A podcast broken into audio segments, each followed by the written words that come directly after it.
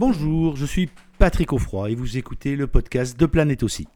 Un podcast qui vous aide à mieux comprendre le berger australien, le berger américain miniature et le border collie.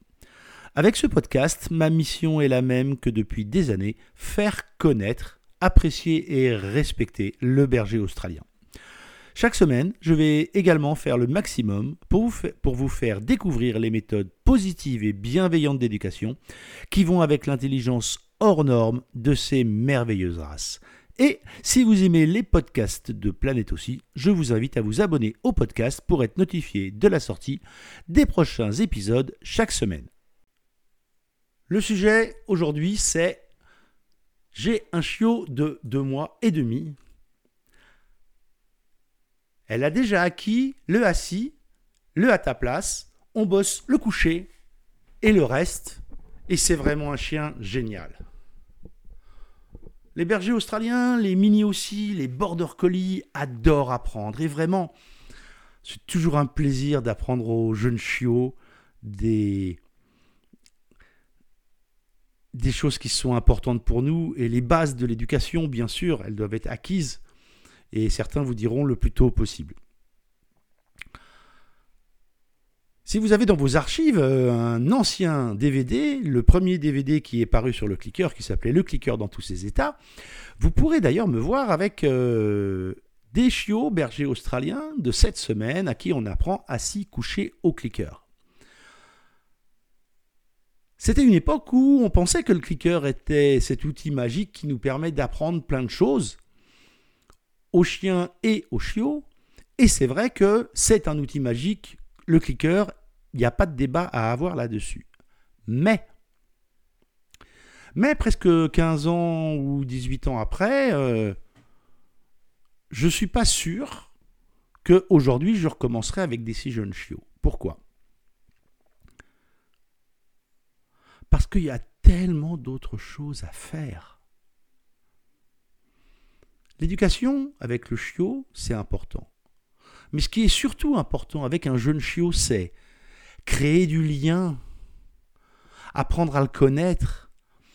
Apprendre à le connaître, ça veut dire euh, s'adapter à son rythme de vie et ne pas l'obliger lui à s'adapter à notre rythme de vie, son rythme de sommeil, où est-ce qu'il aime être caressé, comment il se déplace, euh, est-ce que c'est un chien, un chiot vif qui va aller vite quand des gens arrivent et peut-être qu'il va faire la même chose avec euh, des chiens. Et quand il va rencontrer des chiens adultes, ça va peut-être poser des problèmes. Même si c'est un chiot et qu'il arrive très très vite vers des adultes, l'adulte peut être non consentant à une relation de ce type. Et sans parler d'accident, l'interaction peut être négative à cause du fait justement qu'il va débouler trop vite vers un congénère.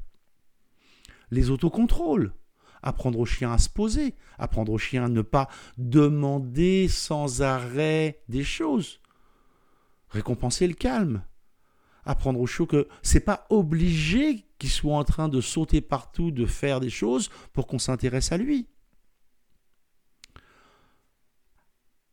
S'adapter au rythme de ses balades, lui faire découvrir, découvrir, découvrir.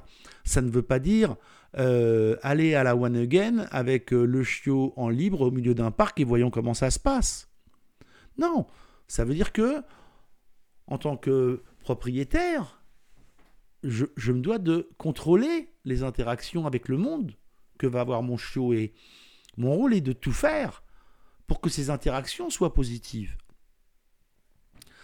Ça veut dire quoi? Ça veut dire que c'est un énorme travail pour les propriétaires la socialisation est un travail qui va vous permettre de mettre des fondations à la fois pour le chien, pour ses interactions futures, mais aussi et surtout pour le lien que vous aurez avec lui. Pour c'est là que vous allez créer le fait que il vous fait confiance et surtout il va vous faire assez confiance pour que parfois, parce que ce sera votre rôle, vous allez l'emmener dans ce qui pourrait être des galères. Exemple, aller chez papy et mamie qui n'aiment pas les chiens. Par exemple, aller chez le nouveau vétérinaire parce que votre vétérinaire habituel n'est pas là. Euh, par exemple, euh, le sortir d'un danger parce que le chien que vous aviez estimé être plutôt cool, finalement, il ne l'est pas vraiment et encore moins avec les chiots. Toutes ces situations qui font que, dans des situations d'urgence, vous allez devoir protéger votre chiot. Et il acceptera d'autant plus que vous le protégiez si il a confiance en vous. Cette confiance, elle se crée, elle se construit tout le long de la vie du chien, tout le long de la vie du chiot, mais surtout, chaque minute que vous investissez dans la socialisation, dans une approche au monde épanoui, en essayant de mettre dans la tête du chiot que, et c'est ce qu'on a fait pendant des années à l'élevage Born in Rosebud, la nouveauté c'est fun.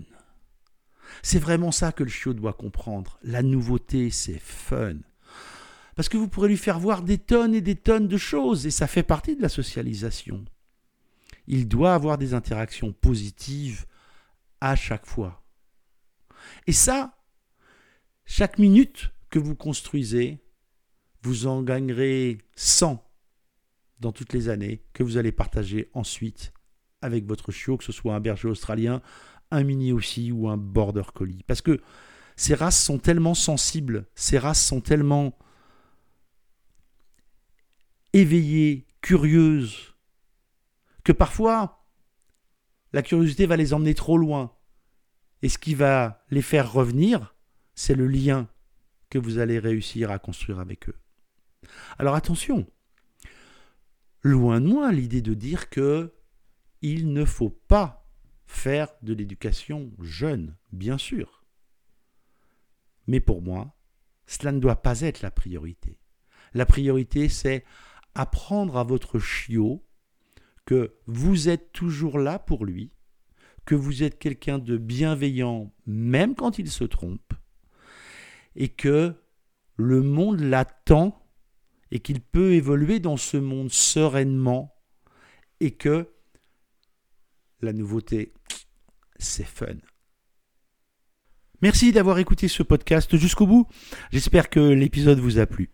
Avant de vous quitter, je vous invite, euh, comme toujours, à vous abonner au podcast pour ne pas manquer les prochains épisodes et surtout, n'oubliez pas de laisser une note 5 étoiles et un commentaire sur Apple Podcast. Cela vous prend moins d'une minute et vous n'imaginez pas à quel point cela aide à faire connaître le podcast à plus de monde. Et en plus, je suis toujours content de lire tous les commentaires. N'oubliez pas d'aller voir également le site planètebergeraustralien.com, tout attaché en un seul mot sans accent, pour d'autres ressources. Amitié du Tarn et à très bientôt sur le podcast Planète aussi.